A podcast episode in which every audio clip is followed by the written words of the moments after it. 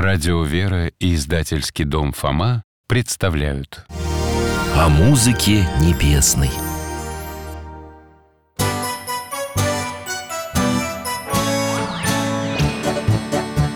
Вопросов не детских скопилось очень много У Верочки и у Фомы Ответить непросто Заглянем по-соседски Знакомому доктору мы О тайном, о вечном О личном и сердечном, О жизни, о вере о мире бесконечном Мы спросим опять и опять О ближнем, о давнем, о главном и не главном За чаем с вареньем беседовать так славно И истину вместе искать. И истину вместе искать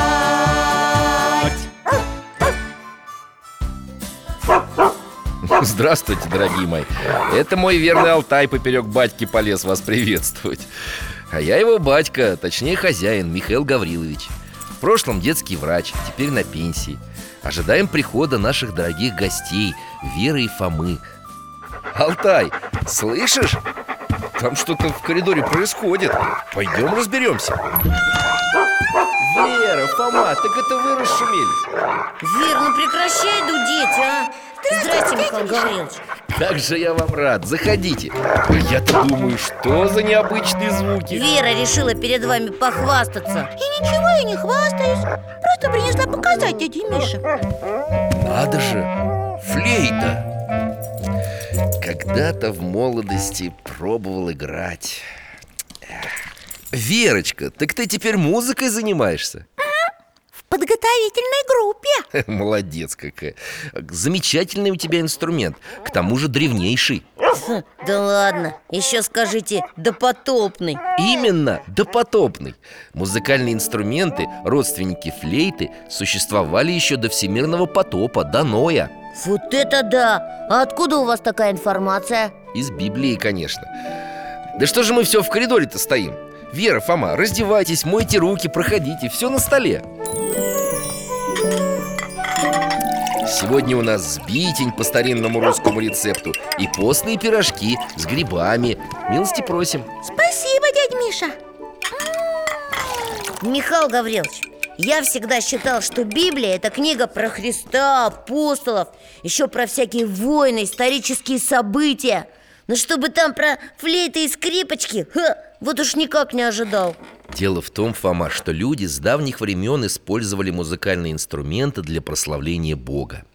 В Ветхом Завете упоминается 29 таких инструментов или орудий. Орудий? Ха, прям как в военном деле Иногда музыкальные инструменты действительно участвовали в военных событиях, как, например, иерихонские трубы, которые рушили стены. Рушили стены? Ого! Да, но все же чаще музыка служила мирным целям для прославления Бога. Один ветхозаветный царь, о котором я вам уже рассказывал, умел играть на многих инструментах. То есть он был мультиинструменталистом? Поражаюсь, Фома, твоему умению находить правильные слова. Царь и музыкант Так кто же это мог быть? М, Не знаем Сдаетесь?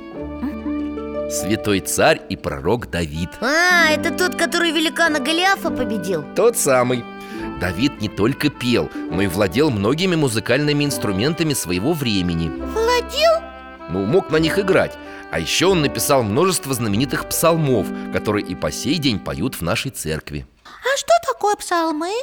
Вер, доктор нам уже объяснял Псалмы – это такие песни, которые восхваляют Бога Ясно Дядь Миша, а спойте нам, ну, хоть один псалм Да, доктор, для примера, не стесняйтесь только Алтай, где у нас псалтырь? А, на второй полке. Спасибо. Спеть все же не смогу. А вот прочту с удовольствием.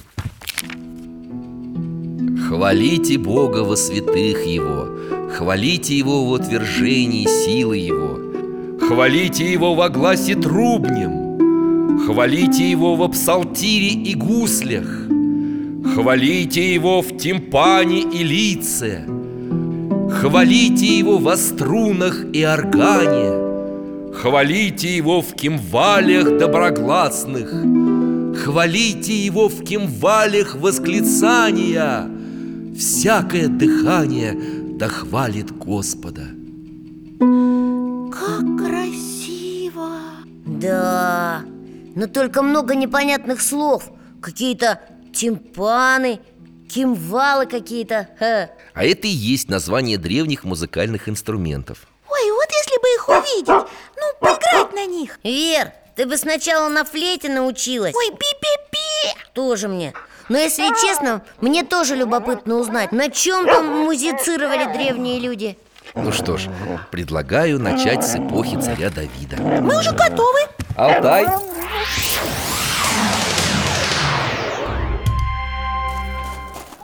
О, какое огромное шествие людей Они идут по полю в сторону города Четверо мужчин несут на носилках какой-то ящик Похоже на крестный ход с мощами мы с вами свидетели крупного исторического события Царь Давид со своими подданными переносит ковчег Завета в Иерусалим Ковчег завета А, это вот тот большой украшенный золотом ларец? Да, это и есть ковчег завета. В нем лежат каменные плиты, на которых Бог написал 10 заповедей и передал людям через пророка Моисея. Скрижали? Да, молодец, Фома, помнишь? Конечно А вон там рядом с ковчегом и сам царь Давид Что-то громко кричит людям Давайте ближе подойдем. Славьте Господа, провозглашайте имя Его, возвещайте в народах дела Его, пойте Ему, прицайте Ему, поведайте о всех чудесах Его. Брицайте Да, то есть извлекайте звуки из своих инструментов, звените, бренчите. Музыканты заиграли Радостно так и торжественно одновременно Да тут их целый оркестр Впереди ковчега музыканты дуют в какие-то длинные трубы А позади него тоже поют, дудят, бьют в тарелочки, перебирают струны О, а вот и сам царь Давид Посмотрите, как он пляшет, ха! Такой веселый, скачет, поет Даже своих подданных не стесняется Вера, и ты туда же Ой, я не могу устоять, такая музыка веселая Смотрите на нее Торжества закончились, музыканты положили инструменты под навес и расходятся Дядя Миша, а можно посмотреть на инструменты поближе? Только не шумите сильно. Чур я на тарелочках А я на бубне О, Ух ты, класс! Твои тарелочки вверх – это кимвалы, а ты, Фома, играешь на тимпане. Так это про них было в псалме Давида А вот флейта, только очень старинная Угав – древнейший предок флейты. А вот струнный инструмент Наподобие арфы, как на греческих вазах Псалтырь Псалтырь? Вы же говорили, что это книга Ну, изначально псалтырь – музыкальный инструмент, родственник современной арфы А уж потом так стали называть сборник псалмов Кстати, царь Давид пел свои псалмы именно под аккомпанемент псалтыри, перебирая ее струны О, а вот какой-то большущий рог Это шафар, ритуальный духовой инструмент, который используется в особо торжественных случаях Дайте-ка я дуну, а? Стой, Фома, стой! Эх, что ты натворил? Ой, сюда люди бегут И священники И стража! Бежим! Да, Ну, Фома, зря ты так Наделали мы переполоху Ничего, разберутся там А давайте-ка лучше чаю попьем, а? Скоро вскипит Угощайтесь Зразы с грибами по-монастырски Салат из морской капусты А к чаю медовые ковришки У меня сейчас все постное Да, доктор, мы в курсе, что сейчас Великий пост идет У дяди Миши постные блюда еще вкуснее а не пост Скоромных век Михаил Гаврилович, а первые христиане тоже играли на музыкальных инструментах? Возможно, но в Евангелии ничего об этом не встречал А что встречали? Но после Тайной Вечери Господь и апостолы, воспев, пошли на гору Елеонскую А что это были за песни? У это были уже знакомые вам псалмы и библейские песни и нехитрые духовные словословия. Композиторов, что ли, еще не было тогда? Первые века христианства нет. В Библии говорится, что иногда творцами духовных песнопений были ангелы, и Господь даровал некоторым людям слышать их пение. Надо же! Что-то мне с трудом верится Согласно христианскому учению, ангелы еще до сотворения человека воздавали хвалу Богу через пение.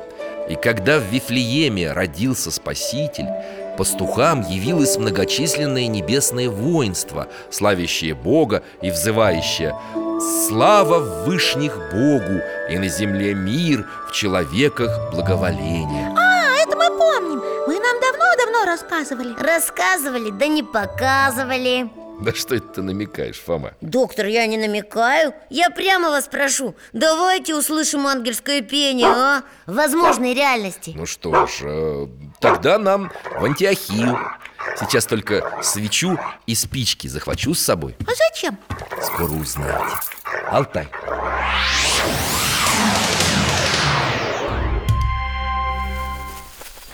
Мы где-то на юге Красота Вокруг зеленые горы, пальмы, кипарисы М, Воздух такой легкий и свежий Пойдемте вдоль склона горы, только осторожно.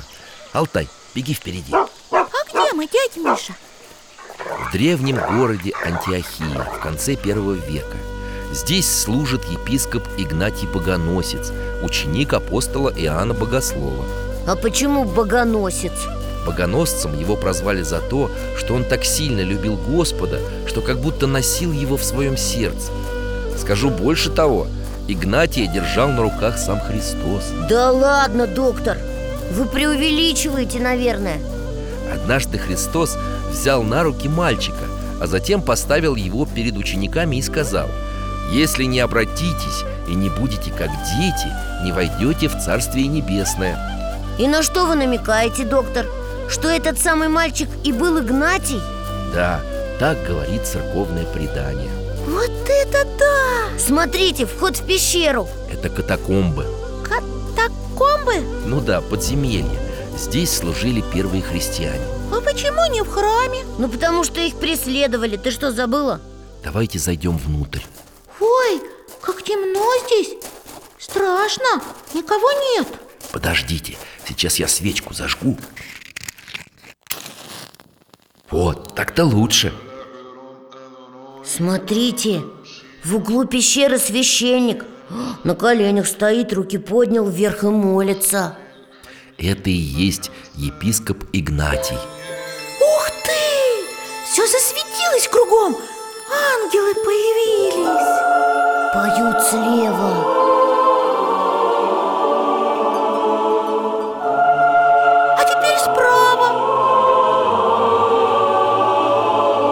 и опять слева Вот здорово! Так красиво Ага, как будто перекликаются Ой, все закончилось Снова темно Давайте-ка домой. Передохнем немного. Что это было, Михаил Гаврилович? Мы с вами только что стали свидетелями видения епископа Игнатия. Через некоторое время он ввел антифонное пение во всех храмах своей церкви. Антифонная? Подожди, Вер, я попробую расшифровать Фон – это голос Нам учитель по физике рассказывал Телефон, мегафон, смартфон Против. Точно, два хора напротив друг друга Фома, быть тебе ученым. И Вера тоже умница. Да ладно, я прям смутился, доктор Ну так вот, антифонное пение позже распространилось по восточным церквам и сохранилось даже до нашего времени. А древние христиане всегда служили в этих самых катакомбах? Нет, конечно. С приходом императора Константина христиане уже не подвергались гонениям. Они начали возводить величественные храмы. В которых звучала величественная музыка, да? Да, теперь ее создавали клирики, то есть служители церкви и богословы. Они стремились уподобить богослужение в храме ангельскому. И что, у них получилось? Отчасти да. Для этой цели они создали целую богослужебную систему – осмогласие. Это что за система такая? Ну, смысл ее в том, что один и тот же церковный стих можно было петь на разные лады. А, вот откуда выражение «распевать на все лады» Да, то есть различными способами. Восточная Римская империя или Византия была ведь огромной державой. Она включала в себя территории нынешней Греции, Турции, Армении, Балкан и даже Египет. Ого, сколько стран! Так вот, певческие традиции всех этих стран вошли в осмогласие. Доктор, это все, конечно, интересно Но нам с Верой хотелось бы лучше это все увидеть И услышать Ну, Хорошо, будь по-вашему. Отправляемся в собор Святой Софии в Константинополе в X век нашей эры. Ого! Вот это храм! Как будто до самого неба поднимается Такого огромного мы еще не видели Да, некогда императору Юстиниану удалось построить храм, который превзошел по своему великолепию все храмы мира, даже храм Соломона в Иерусалиме. Ничего себе! Давайте зайдем внутрь. Как красиво! Аж дух захватывает А Вон какие-то люди одеты, как древнерусские князья Тоже заслушались Ага, смотрят так удивленно Кто это, доктор? Послы князя Владимира прибыли в Византию по велению князя, чтобы изучить веру православную. Они что, потом Владимиру расскажут про свои впечатления? Давайте переместимся в Киев на некоторое время вперед и сами все увидим. Палаты Вон князь Владимир сидит, важный такой Приглашает послов войти Но, слуги мои верные, что скажете мне о вере христианской, о службах царьградских? Не знаем, князь, на небе мы были или на земле. Нет на земле такого зрелища и красоты такой, и не знаем, как рассказать об этом. Знаем мы только, что пребывает там Бог с людьми. Ну что ж, изберем мы тогда для Руси веру христианскую, веру православную. Желаю принять я святое крещение, а после и весь народ наш крестить. Возвращаемся. Михаил Гаврилович, выходит, что Владимир выбрал православную веру из-за того, что послам понравилась служба? Ну, конечно, не только из-за этого. Были и другие причины. Мне кажется, что Владимир сердцем почувствовал истинность христианской веры. Ну, конечно, красота православного богослужения и пения сыграли здесь решающую роль.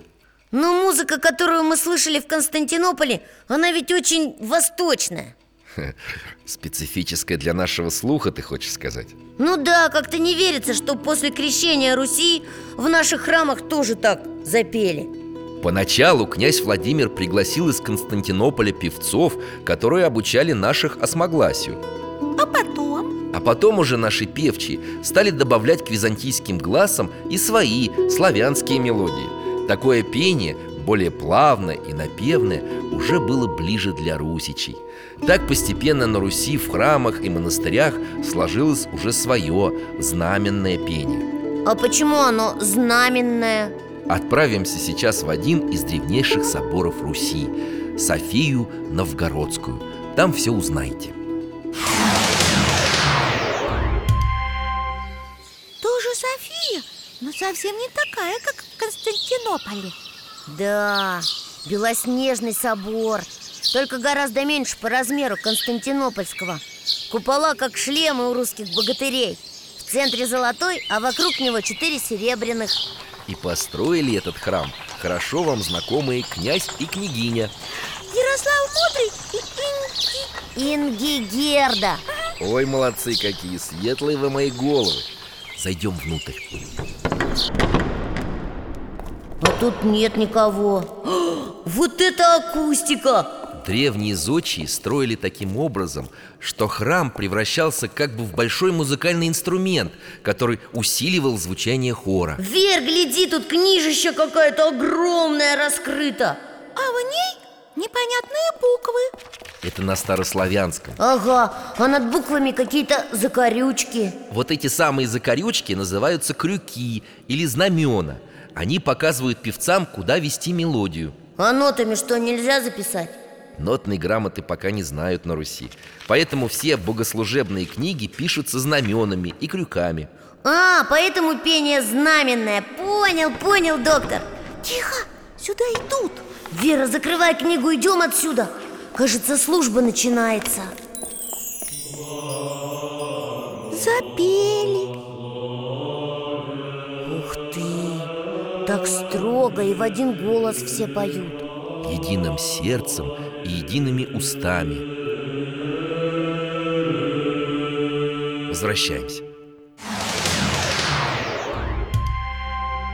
Ну что, утомил я вас сегодня? Да нет, все нормально Михаил Гаврилович, вот мы с вами сегодня путешествуем по разным эпохам и странам Везде, конечно, музыка красивая, необычная Ну подожди, Фома, а что тебя смущает? Ну то, что в современных храмах ведь совсем другое пение Такое более богатое, что ли Ты, видимо, говоришь о портесном пении. Ну, Я не знаю, о чем я говорю, но, наверное, о нем Да, конечно. Это пение звучит гораздо богаче, потому что оно многоголосное. Певцы поют разные партии, которые сливаются и получается очень красиво. Разные партии Поэтому называется портесным А поют по нотам? Да, Верочка, записывать музыку нотами впервые научились в Италии. А у нас ноты вытеснили знамена и крюки тоже благодаря портесной музыке. Ну что, может тогда послушаем? Ну, конечно Алтайка, иди сюда скорей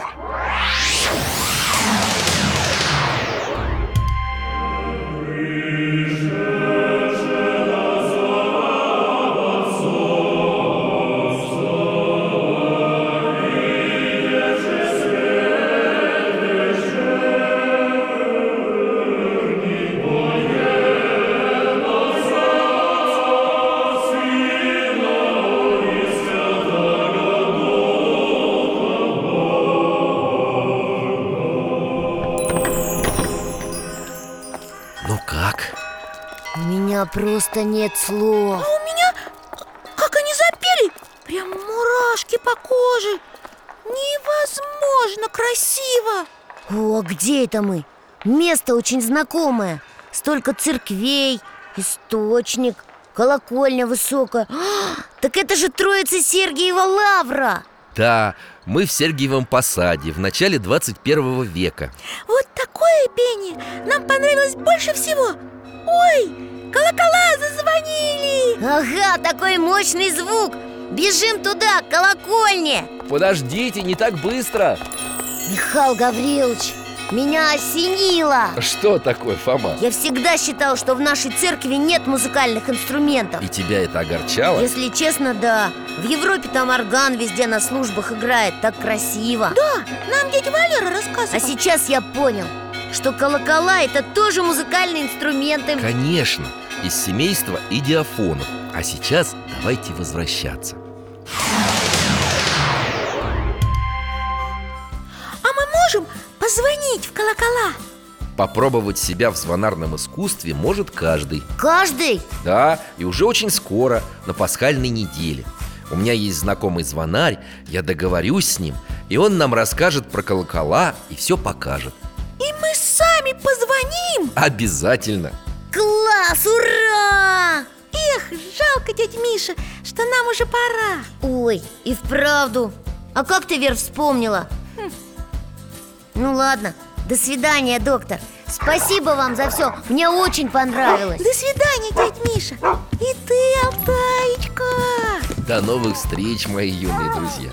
Храни вас Бог!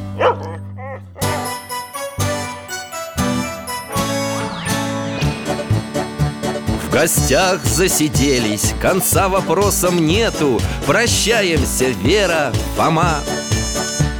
Порою вопросы важнее, чем ответы Пусть жизнь нам ответит сама О дальнем, о вечном, О личном и сердечном о жизни, о вере О мире бесконечном Мы будем беседовать вновь С Алтаем слетаем, мы дальше, глубже, выше. И снова услышим рассказы дяди Миши А ты нам вопросы готовь А ты нам вопросы готовь Это этот и другие выпуски энциклопедии «Вопросы Веры и Фомы» вы можете бесплатно скачать по адресу дети.радиовера.ру.